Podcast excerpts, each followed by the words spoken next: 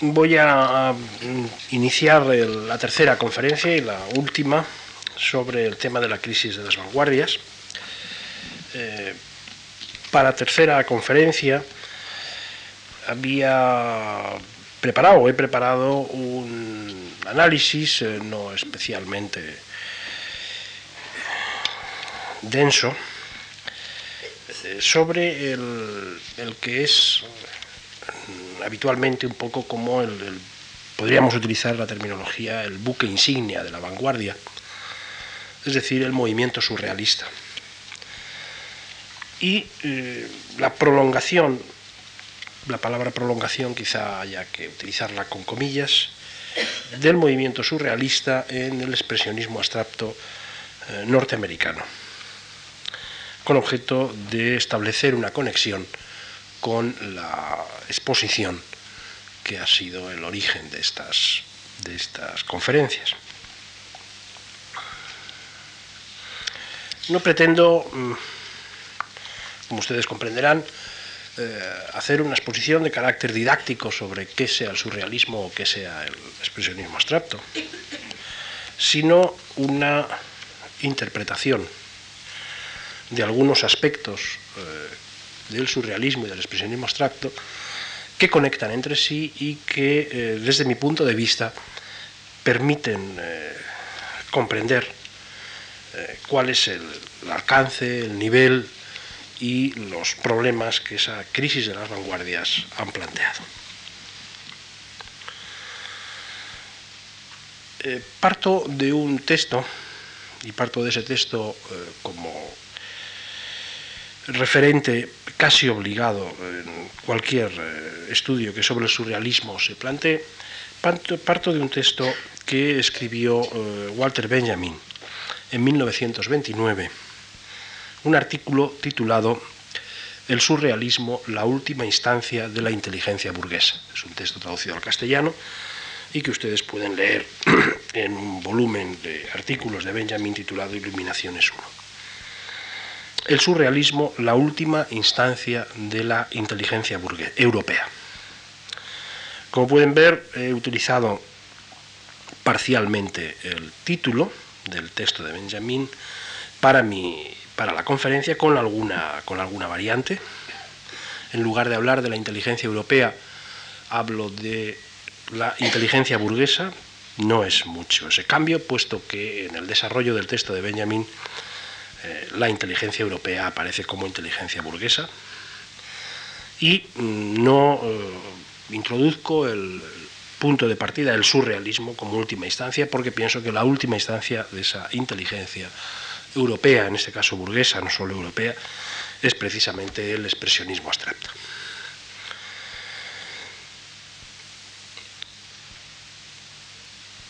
Creo que el expresionismo abstracto cierra el, ciclo iniciado por el arte de vanguardia, no solo por el surrealismo, un ciclo que eh, se inicia tras, inmediatamente tras el cubismo con los movimientos futuristas, pero que alcanza una de sus cimas, si no la cima precisamente en el surrealismo.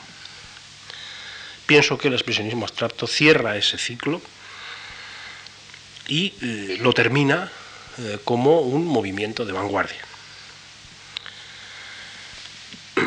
Cuando Breton fue a los Estados Unidos, fue en 1941, en plena guerra mundial, después de tener que marcharse de Francia, entró eh, allí precisamente en contacto con los que le esperaban, los que artística y estéticamente le esperaban, o los que inmediatamente después serían precisamente esos artistas del expresionismo abstracto. Esa relación que Breton establece inicialmente en Nueva York con eh, todos estos artistas de la llamada, en ese momento que va a llamarse de inmediato, que vamos a llamar después, Escuela de Nueva York, no fue una relación, o no me interesa ahora, al menos aquí, el aspecto, no fue una relación biográfica, o no me interesa el aspecto biográfico. Yo creo que eh, esa relación de Bretón, ese contacto de Bretón, Lo veo casi como una especie de símbolo poético, de símbolo histórico, que ponía de relieve un doble fin, el fin del surrealismo, allí se terminaba el surrealismo, en ese nuevo eh, continente, en ese nuevo mundo, pero también el fin de la vanguardia en el expresionismo. El expresionismo fue, en mi opinión, expresionismo abstracto, fue, en mi opinión, el último episodio del arte de vanguardia.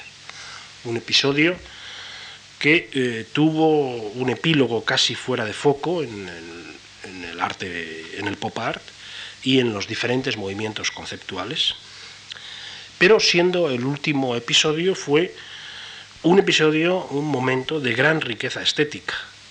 Yo creo que solo con mencionar los nombres de Pollock, de Kenning, Rocco, Baciotes, Motherwell, San Francis, etc., Klein, se pone de manifiesto la riqueza eh, artística y estética de ese movimiento y eh, además un movimiento que tuvo una capacidad de difusión mucho mayor de la que hasta entonces había tenido ninguna otra tendencia, ninguna otra tendencia de vanguardia. Bien es cierto que esa capacidad de difusión estuvo en buena parte determinada por el apoyo institucional, cuando no un apoyo claramente político, y este es un tema al cual luego habrá que hacer de nuevo referencia, que eh, el gobierno de Estados Unidos, la Secretaría de Estado, eh, brindó a todos estos artistas, eh, llevando sus exposiciones por Europa, becándoles, financiándoles, etc. Difusión y, si se me permite la palabra, también dominación.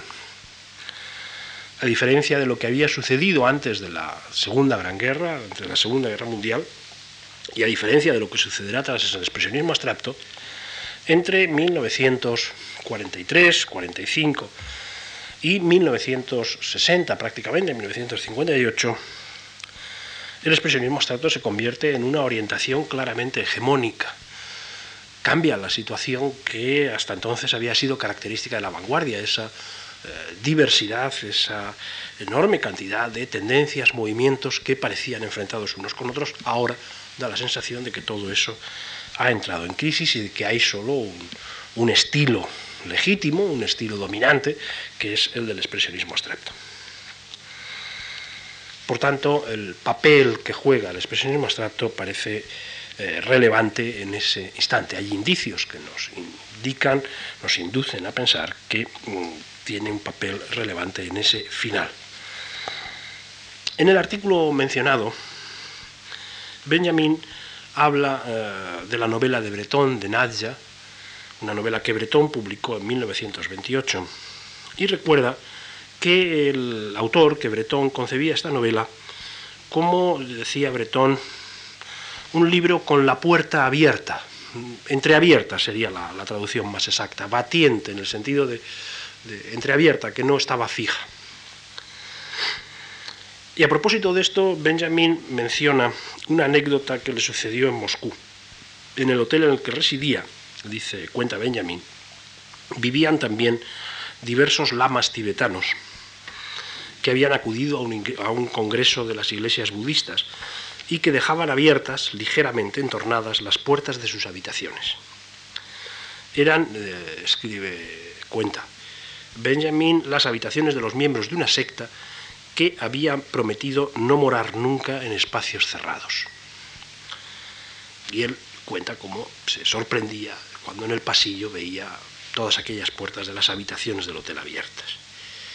Y dice, hace un giro, un corte, y a propósito de la obra de Breton, a propósito del Naya de Breton, dice eh, Benjamin, vivir en una casa de cristal es la virtud revolucionaria por excelencia.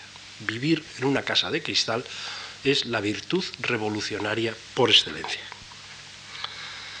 Esta imagen de la casa de cristal me parece especialmente útil para comprender el surrealismo y la relación que con él mantiene el expresionismo abstracto. La casa de cristal es obviamente el indicio supremo la posibilidad suprema de la transparencia, de que nada se oculta, de que todo sale a la luz para que pueda verse lo que se es. Y esa es precisamente la pretensión surrealista, la pretensión surrealista por excelencia también. sacar todo a la luz, sacar a la luz los instintos, las pasiones, todo lo que el subconsciente oculta, todo lo que la sociedad esconde, que nada quede tapado, que nada sea opaco. La casa de cristal es la casa surrealista por excelencia. El surrealismo es, en este sentido, desvergonzado, es impúdico en el sentido, en el significado más profundo del término. Incluso se podría decir que es obsceno. Obsceno es quizá la palabra que mejor le define, pues obscena es semejante presencia para quien está acostumbrado a la discreción de lo que no debe exponerse. Nada hay para los surrealistas que no deba exponerse. Todo lo que es íntimo y privado debe manifestarse. Otras tendencias vanguardistas, en la época del surrealismo, en los años 20 y en los años 30, hablaron de la transformación de la sociedad, hablaron de la transformación del arte, de las ideologías. En días pasados hemos hablado de alguna de ellas. Hablaron de construir la sociedad. El surrealismo también habló de todo esto e incluso llegó a ponerse al servicio de la revolución.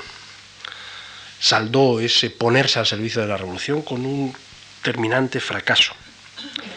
En cualquier caso, el surrealismo se preocupó ante todo, y en eso se diferencia de los demás, ante todo por algo que en los demás muchas veces era accesorio, por el yo. Las primeras palabras de la novela de Breton que he mencionado de Nadia son bien conocidas. Las primeras palabras dicen son una pregunta, un interrogante. ¿Quién soy yo? Así empieza la novela. El surrealismo creo que se teje en la contestación a esta pregunta. ¿Quién soy yo? El yo es o habita en la casa de cristal. Y esa casa de cristal es lo que el surrealismo trata de construir con paciencia y con brillantez. Muchas veces con astucia, con astucia incluso comercial, casi siempre con una buena dosis de provocación. Por ejemplo,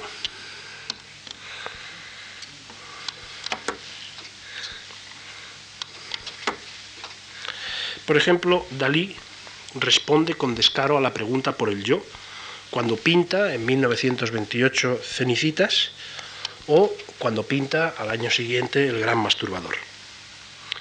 Yo es la, la palabra que está en la boca de Dalí y en la pintura de Dalí siempre.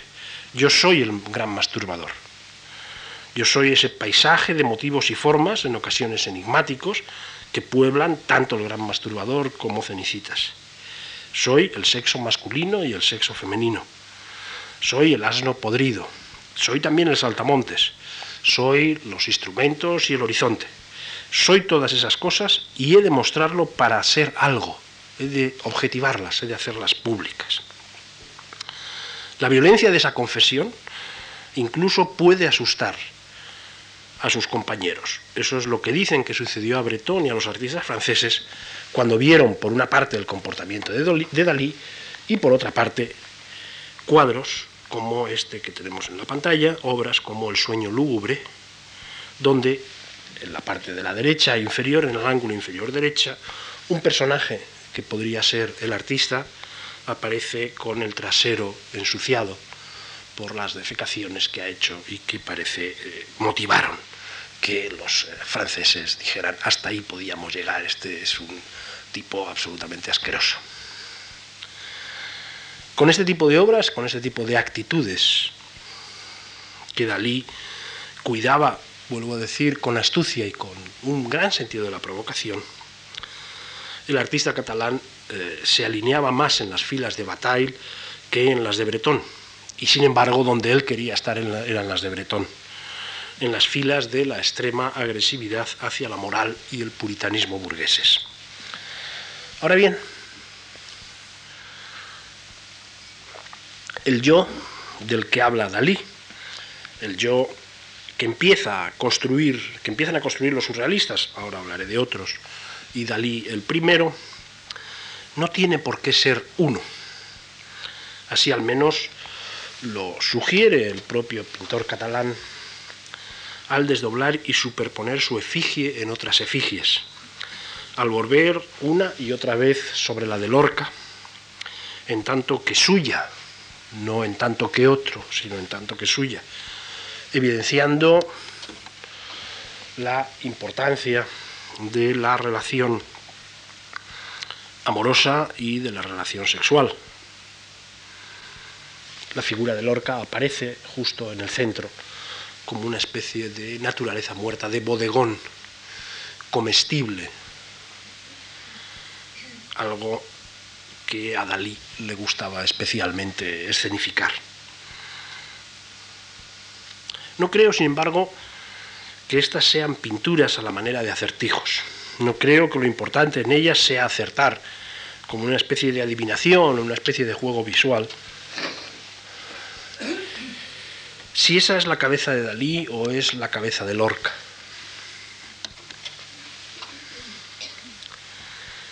Asumo que lo son, acepto que lo son. Lo relevante me parece la tensión de las cabezas que no pueden separarse, aunque lo deseen porque son dos o porque son tres. Esa tensión que Dalí y los surrealistas introdujeron mejor que nadie en su imagen del mundo. Lo uno que es otro, lo otro que es uno y quizá algo distinto. Tensión entre dos figuras, no solo entre dos cabezas, como es obvio, tensión entre dos figuras, tensión entre dos amigos, tensión entre dos amantes. No pienso ahora solo en Dalí y Lorca, sino en Dalí y Gala, y en ambos en relación a Paul Eliar, la pareja anterior de Gala. La relación que los tres mantienen es conocida, impúdicamente exhibida.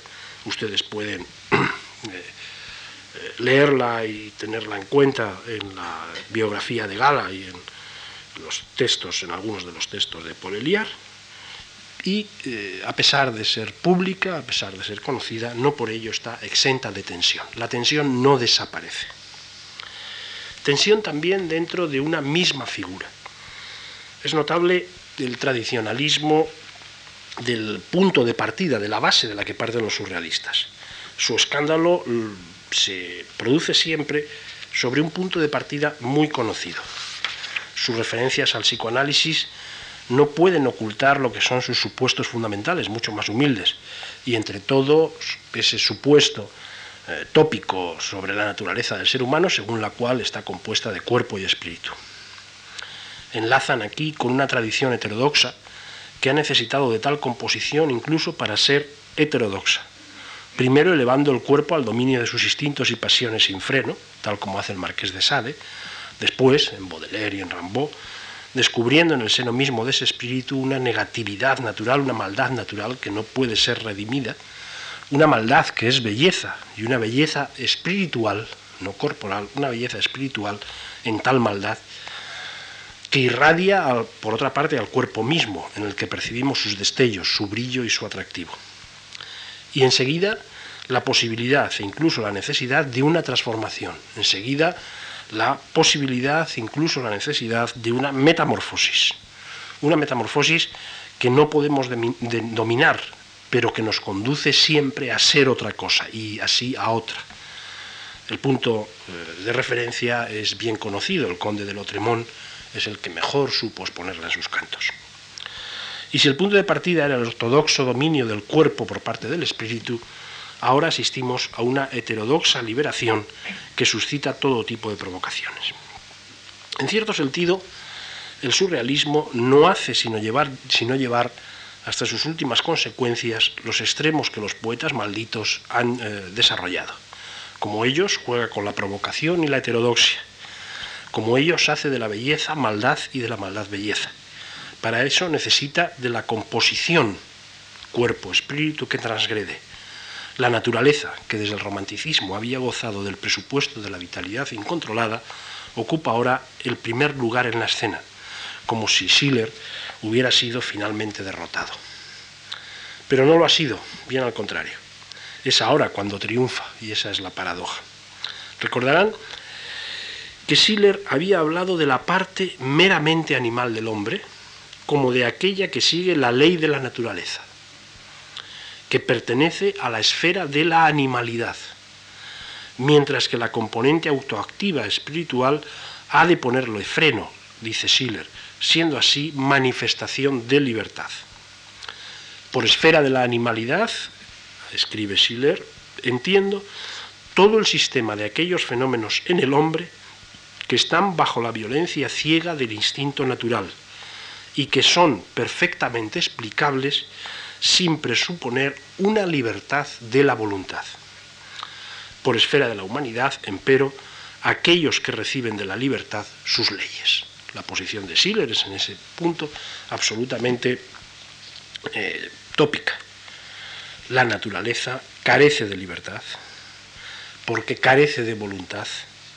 Es el hombre, es lo espiritual del hombre lo que va a introducir libertad en esa naturaleza que el propio hombre tiene. Pues bien, la paradoja surrealista no es un mero invertir este supuesto para que la esfera de la animalidad protagonice la vida humana. La paradoja consiste en trasladar esa esfera a la de la humanidad y hacer de tal traslado la prueba de la libertad. La voluntad de Schiller triunfa, pero a un costo muy elevado.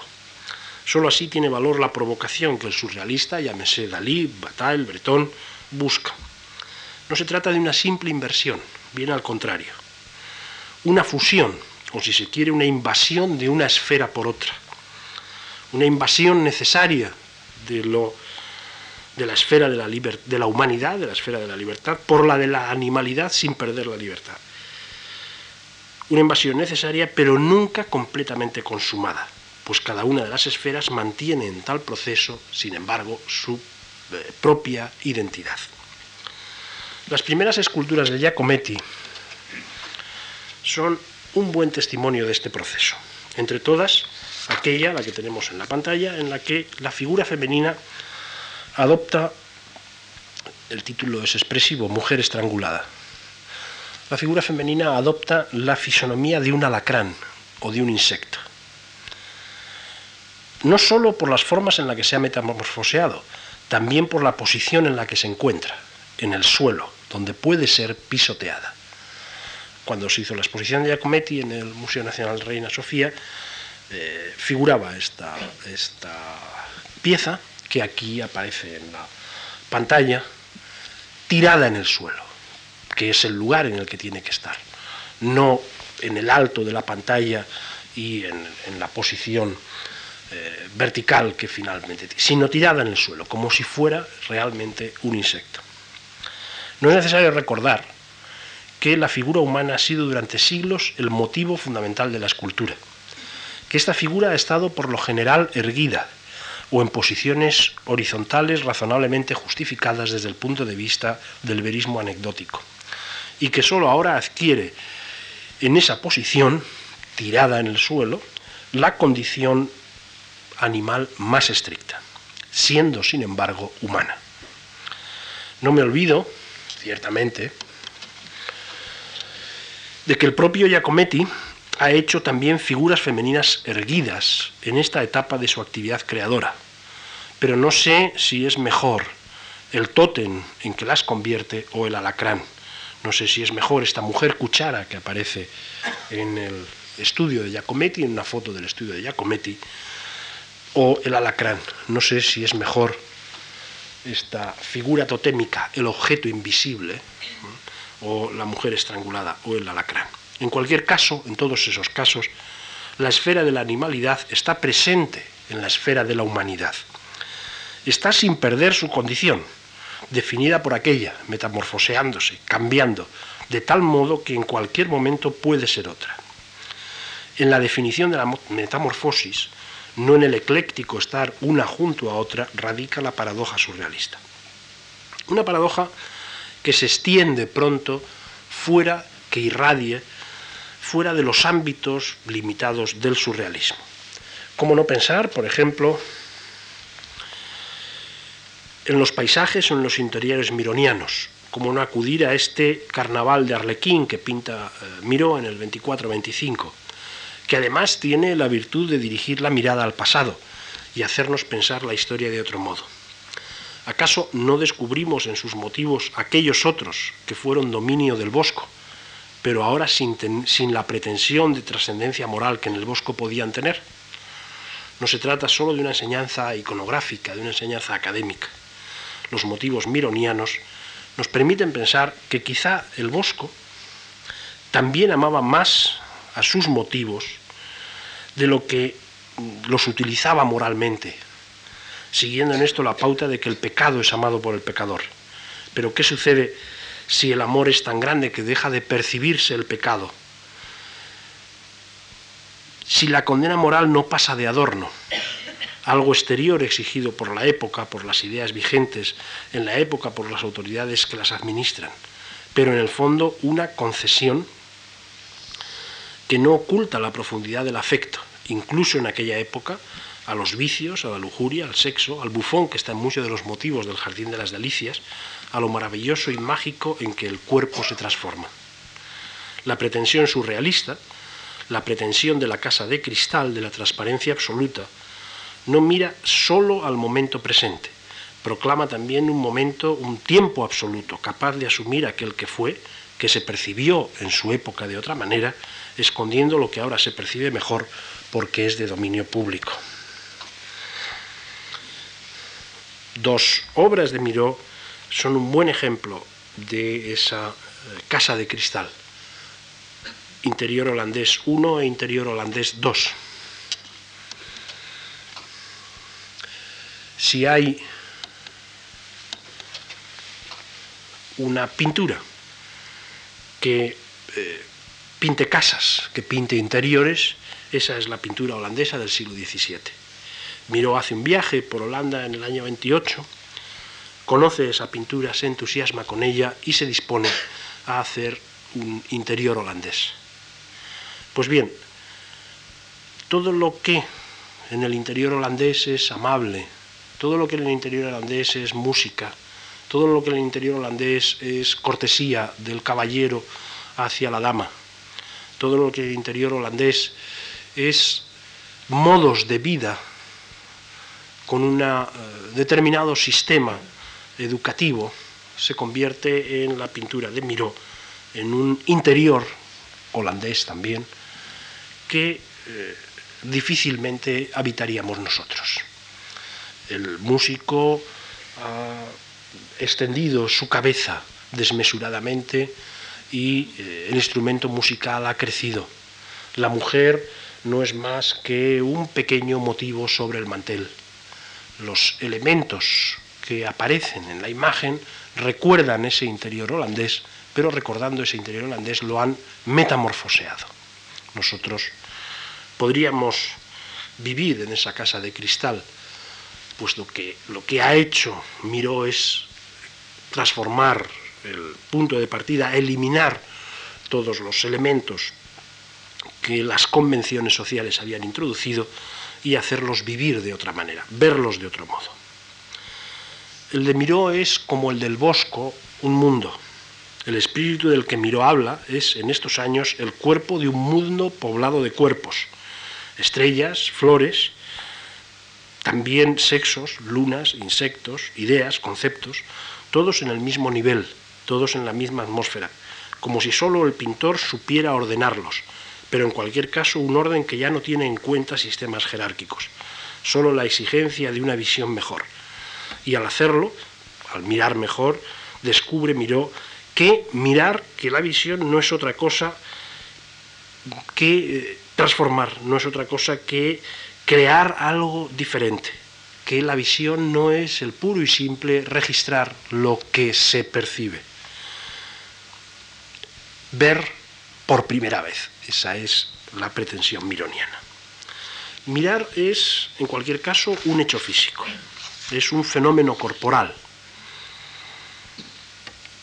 La alteración que el surrealismo ha hecho suya no permite que semejante fenómeno esté dominado por un esquema, un esquema preestablecido, el que le proporciona la religión, el que le proporciona la ciencia o el que le proporciona el sentido común.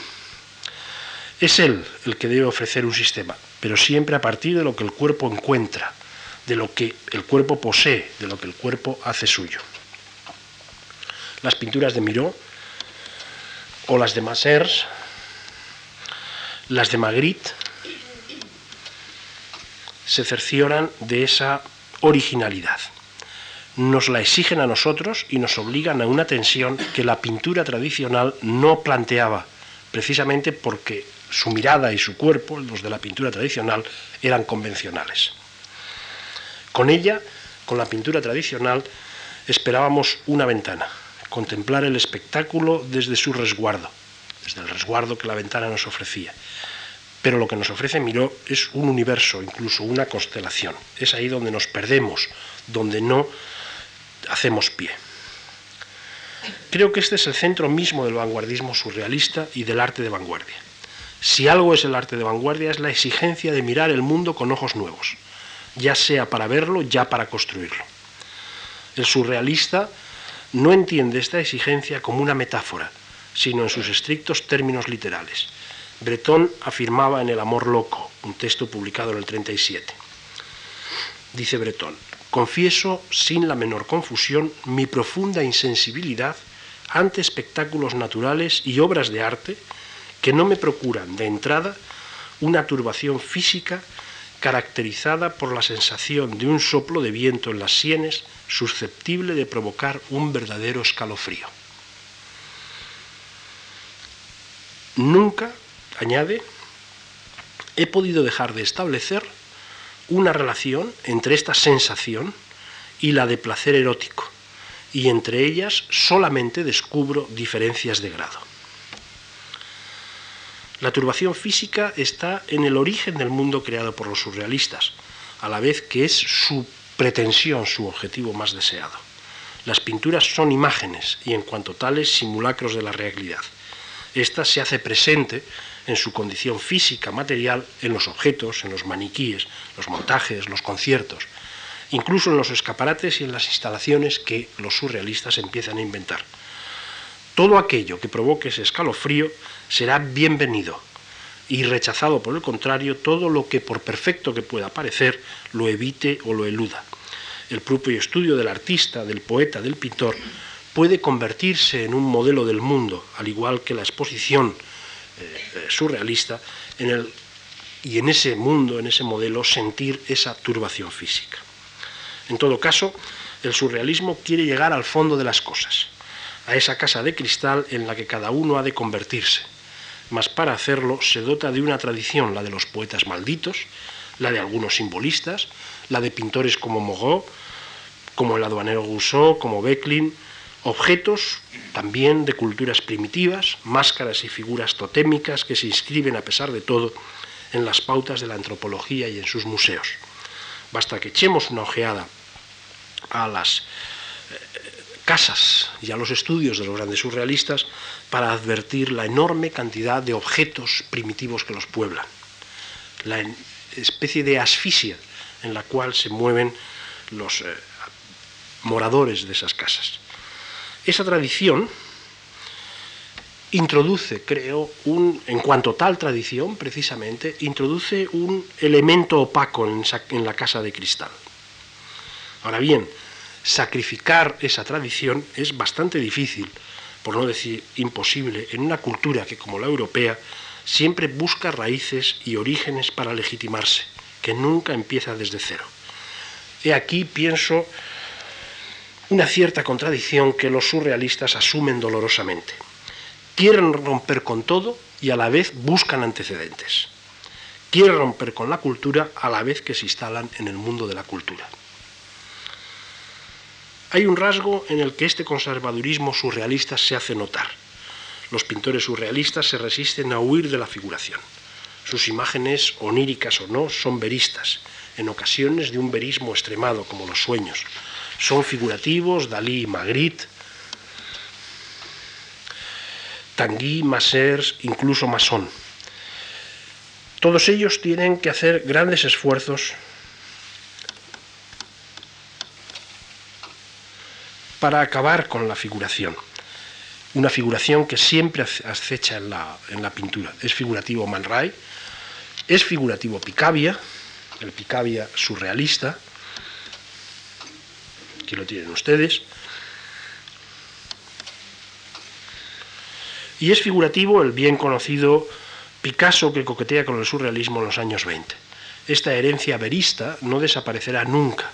Años después vuelve a estar presente en las obras de Domínguez, en las obras de Mata, de Lam, de Toyen, etc. El método surrealista por excelencia, la escritura automática, no se aplica a la pintura. Creo que tampoco se aplicó a la escritura, pero en cualquier caso había la posibilidad de aplicarse a la escritura. En la pintura, el método eh, de la escritura automática, lo que podríamos llamar la plástica automática o la pintura automática, difícilmente podía eh, extenderse. Lo más parecido que hicieron los surrealistas fueron los cadáveres exquisitos, ese sistema en el cual cada uno pintaba sin no es la de los surrealistas. La, actitud pictórica más próxima al automatismo es la de un expresionista abstracto, la del principal expresionista abstracto. Es la actitud de Pollock. El Pollock que corre sobre la tela dejando su rastro sin pensar en lo que hace, no es el poeta que extrae de una bolsa palabras o letras, recortadas para construir un texto pero se aproxima a él al menos en lo que tiene de A intencional. Pero con Pollock escapamos al surrealismo, al surrealismo y entramos de lleno en el expresionismo abstracto. En él, en el expresionismo abstracto, se cumplen algunas de las expectativas que Benjamin veía en la casa de cristal surrealista. Aquí tenemos dos imágenes, son muy conocidas, de una serie publicada en la revista Life hace ya mucho tiempo. Eh, sobre Pollock eh, trabajando en su estudio. No están eh, aquí, no tengo, no disponía de las fotos en las que está corriendo, pero mm, da un indicio claro lo que está haciendo Pollock, chorreando, echando pintura azarosamente, sin pensar. El surrealismo había desembarcado en Estados Unidos antes de que lo hiciera Breton en 1941 la incidencia del arte europeo sobre el estadounidense en los últimos años 20 y 30 es un hecho bien conocido, no precisa mayor detalle. Ahora bien, en esa época el arte europeo era comprendido en el marco de una cultura cosmopolita que podía liberar a los Estados Unidos de un cierto provincianismo. Con el surrealismo, los artistas estadounidenses podían entroncar con el arte europeo, constituir así un momento más de la cultura europea, o si se quiere de la cultura occidental, hasta entonces marcadamente europea. Naturalmente todo esto es muy esquemático, pero no cabe duda de que los principales artistas de los Estados Unidos se sintieron deslumbrados por las obras procedentes de Europa, de París preferentemente, y aunque mantuvieron rasgos propios, se vieron inmersos en esa tradición. Entre todos ellos, quizá la figura de Arsile Gorky es la más llamativa y clara. Arsile Gorky eh, pintó al modo de Picasso, pero pintó también al modo de Miró para pintar al modo de Gorky. Pero Pollock no escapa a, ese, a esa pintura. ¿Quién soy yo? La pregunta de Nanda, de Naya. Ahí tienen ustedes la contestación de Pollock. Ese soy yo. Ese es mi autorretrato. Hay una diferencia muy considerable con la respuesta de Dalí. Pollock nos responde, yo soy el gran masturbador, yo soy el sueño lúgubre. Pollock responde con su imagen, con su expresión, con su mirada, pero responde también con imágenes que remiten directamente a las figuras surrealistas. El Pollock primero aparece estilísticamente hablando como una mezcla de expresionismo, muralismo y surrealismo. El surrealismo se ha convertido en una componente básica, en una componente fundamental de la pintura eh, norteamericana.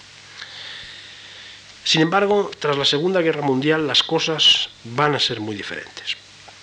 El expresionismo abstracto que termina dominando las escuelas de Nueva York y en la escuela de San Francisco no pretende ser una continuación del arte europeo. Más bien sucede lo contrario. Busca la, expresión, la manifestación de una identidad propia. Americana, se decía entonces, haciendo caso omiso de que América era un continente que tenía también América Central y América Latina.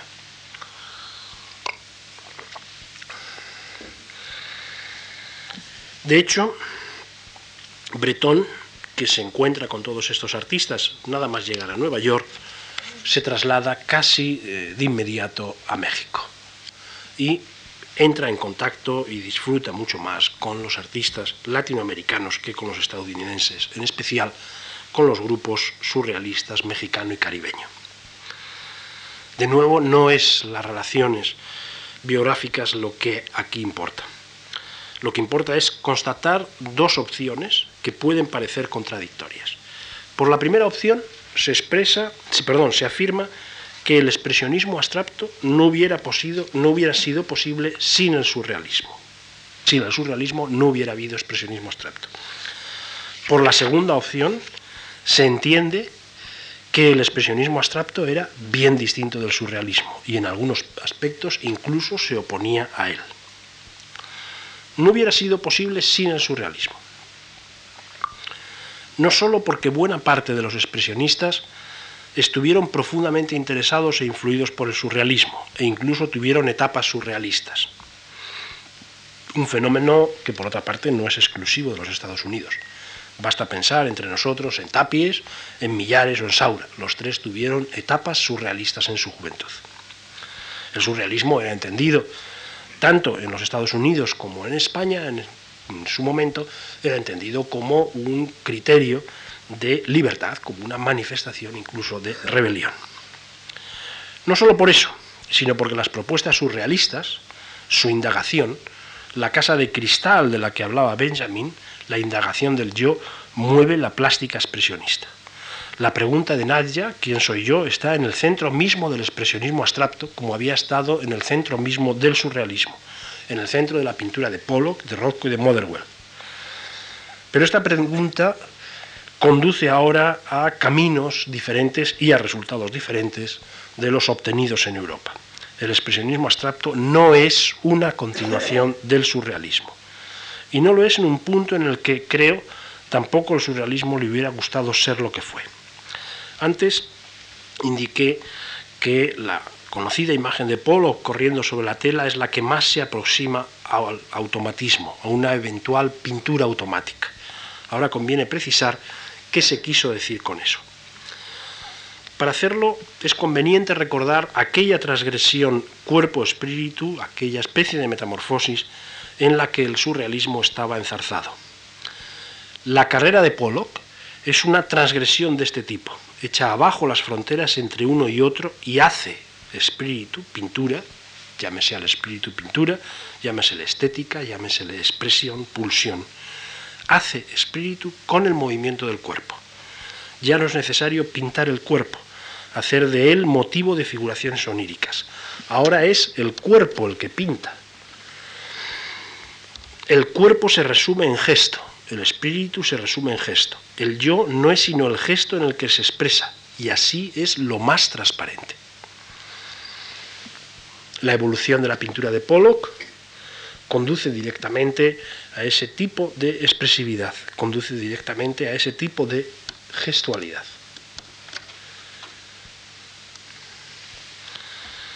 La tradición, aquel elemento opaco en forma de figuración, de poetas malditos, de referentes a la cultura africana o polinesia, de referentes a la antropología. Aquella preocupación por Becklin, por el aduanero Rousseau, aquella búsqueda de unos antecedentes en Baudelaire, en Rimbaud, en el Marqués de Sade, en Lautremont. Aquel elemento opaco que habitaba la casa de cristal, incluso que conformaba sus muros, remitía a una iconografía en la que el cuerpo tenía su lugar adecuado. La metamorfosis a la que estaba sometido no terminaba de eliminar nunca la opacidad. Había que mirar al cuerpo desde un punto de vista mimético, había que representarlo. Por mucho que Giacometti, eh, Miró o Dalí pretendieran lo contrario, finalmente la forma corporal se representaba como una imagen de cuerpos. En algunos artistas incluso se engolfaba en ella. Es el caso de Magrito, es el caso de Tanguillo, es el caso de Maser. Pues los referentes eh, culturales eran suficientemente fuertes como para que pareciesen por completo estáticos. La dualidad cuerpo-espíritu continuaba presente en la metamorfosis y era precisamente esa dualidad la base del impudor, la base de la obscenidad. El gesto pictórico de Pollock o el gesto pictórico de De Kooning se desarrolla, por el contrario, en otro marco. De la dualidad solo queda el rastro que en la pintura ha dejado, el dinamismo y el ritmo que son notas corporales, la pulsión, que solo en la energía física adquiere una presencia concreta, pictórica, el cromatismo que resulta de estos factores. No es lo mismo, naturalmente, uno que otro. No es lo mismo Pollock que de Kooning, y ambos son distintos de Motherwell, de Francis, de Baciotes, de Klein, etc. Mientras que de Kooning se aplica, como podemos ver, al análisis de esa metamorfosis en la figura misma del ser humano, en los rostros y en los cuerpos, alentando en ellos la monstruosidad que los habitan, una nota con la que mira directamente a la mm, tradición europea, Pollock ha prescindido del soporte figurativo y se limita a la huella y el rastro que en él, en tanto que ser humano y ser físico, deja sobre la superficie pictórica. Rastro y huella son su prolongación, su más inmediata expresión. Inmediato, inmediata es concepto que se refiere ahora a la inexistencia de mediadores, ni los sueños ni las tradiciones sirven de vehículo para llegar a la transparencia absoluta, tampoco los símbolos o las figuras miméticas de cualquier tipo que sean. El, pintor se enfrenta inmediata, directamente al lienzo, a la tela, y nosotros, espectadores, estamos invitados a seguirle en ese movimiento. Nos encontraremos con él en la pintura, nos dejaremos llevar por ella de la misma manera que el artista se ha dejado llevar por su poder creador, y así seremos, como Él, creadores. Participaremos de su imagen haciéndola nuestra. Esta inmediatez parece resolver definitivamente la cuestión de la vanguardia, la unión de arte y vida. Hasta ahora eran muchos los elementos que impedían consumar esa relación. Incluso la casa de cristal surrealista, la buscada transparencia en la que todo debía ser accesible, quedaba bloqueada por los símbolos y los lenguajes estilísticos, era necesario disponer de un patrimonio cultural, un repertorio de imágenes y de conocimientos para poder comprender íntegramente estas obras. No estaba de más tener ciertos conocimientos de psicoanálisis y comprender qué era el subconsciente, saber que la sexualidad era factor determinante de la existencia, como si no penetrar en las obras de Dalito, de Magritte, incluso Buñuel exigía conocimientos en el perro andaluz. De lo contrario, las obras resultaban enigmáticas, resultaban misteriosas. Al desdoblarse, al mirarse, el sujeto, en el surrealismo, se veía con imágenes y figuras que pertenecen a una tradición estética, y para desdoblarse el surrealista seguía utilizando recursos estilísticos del pasado, seguía utilizando la perspectiva, seguía utilizando la iluminación, la iluminación tradicional, seguía utilizando el cromatismo, incluso la minuciosidad verista. La tradición cultural en la que el surrealismo se insertaba fomentaba ese misterio en tanto que era provocador y podía producir aquel soplo de escalofrío del que habló Breton. Todo eso se ha terminado con las obras de Pollock. No hay nada que aprender previamente, solo dejarnos llevar por la pulsión pictórica por la fuerza creadora, por la vitalidad plástica que el artista ha trasladado a la tela. No hay mediadores, ni símbolos, ni historias, ni misterios.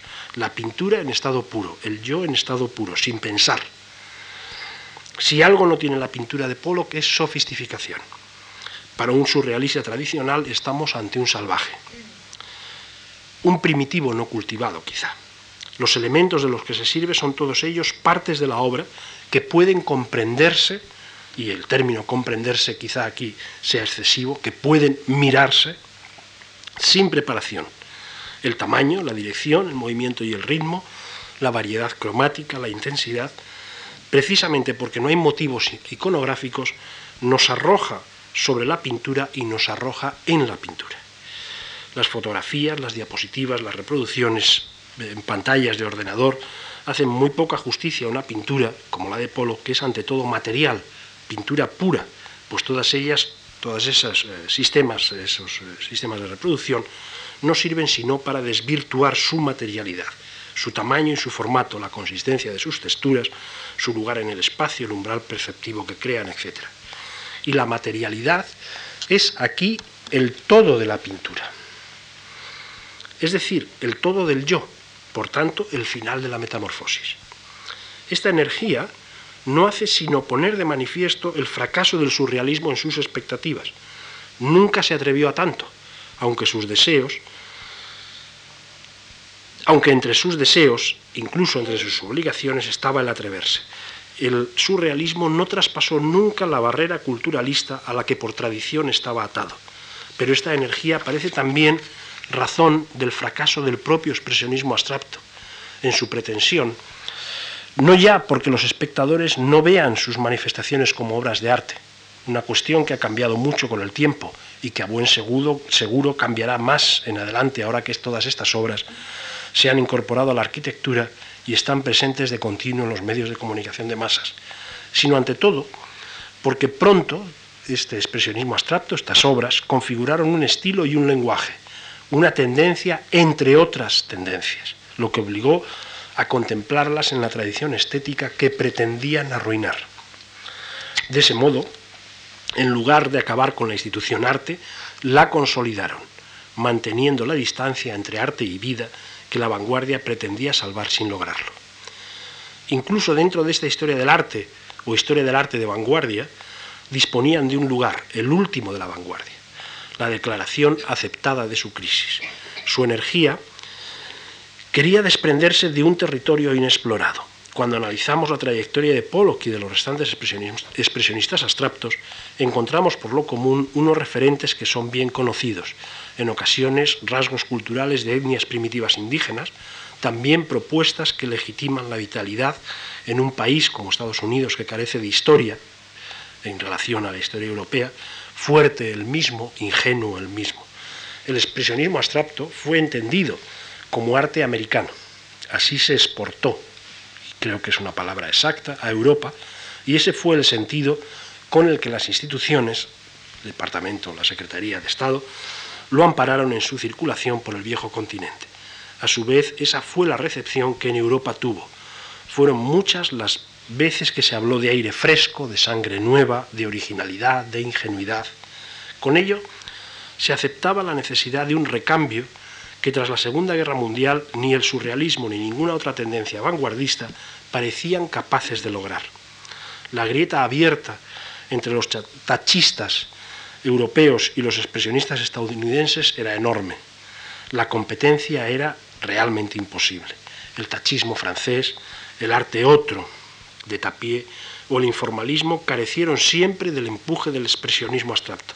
Su libertad, la del tachismo francés, la del arte otro, parecía tan medida como su expresividad contenida en ejercicios que muchas veces, como los de Mathieu, no pasaban de ser caligráficos.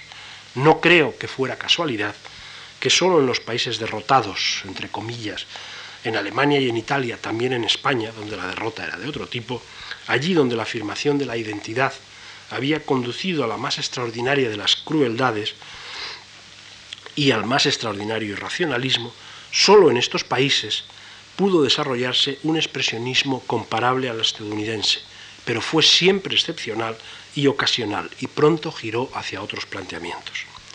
También en los Estados Unidos fue semejante identidad o semejante pretensión de identidad un espejismo. El arte pop se encargó de ponerlo rápidamente de manifiesto. Una lata de sopa, una hamburguesa, una chica de calendario, pero también las grandes hazañas bélicas o los sublimes espacios de las montañas, llanuras y desiertos ofrecían señas de, de identidad de las que difícilmente podía dudarse. Ahora, sin ánimo de ruptura, sin pretender una indagación del yo, de tal modo que la casa de cristal se volvía opaca, o lo que en el supuesto vanguardista venía a ser lo mismo, por completo transparente, sin nada dentro, la casa de cristal ya no tenía sentido porque no había yo alguno que atisbar, solo la más estólida mercantilización de la cultura, a la que por otra parte algunos surrealistas llevaban ya cierto tiempo dedicados. Eso sí, con una pretensión culturalista y elitista que les permitía elevar el precio de sus productos por encima de lo habitual. La crisis de la vanguardia se cumplía de esta manera en el marco mismo de la actividad artística. Había un verdugo artístico para la vanguardia, para sus ansias de ruptura y de transformación, para sus pretensiones de cambio. Había un verdugo artístico para sus pretensiones de incidir sobre la eh, colectividad y la realidad social. El kitsch cumplía invirtiéndola su pretensión. Unidad de arte y vida, porque la excelencia de lo artístico, que había sido el punto nunca asumido de la vanguardia, se disolvía en la banalidad de la vida. En ese mismo momento, solo la ironía pareció respuesta posible, pero tengo mis dudas sobre el eventual carácter irónico de Warhol o de Mel Ramos, de Wesselman, de Lichtenstein, dudas que sin embargo no eximen de su necesidad. Muchas gracias.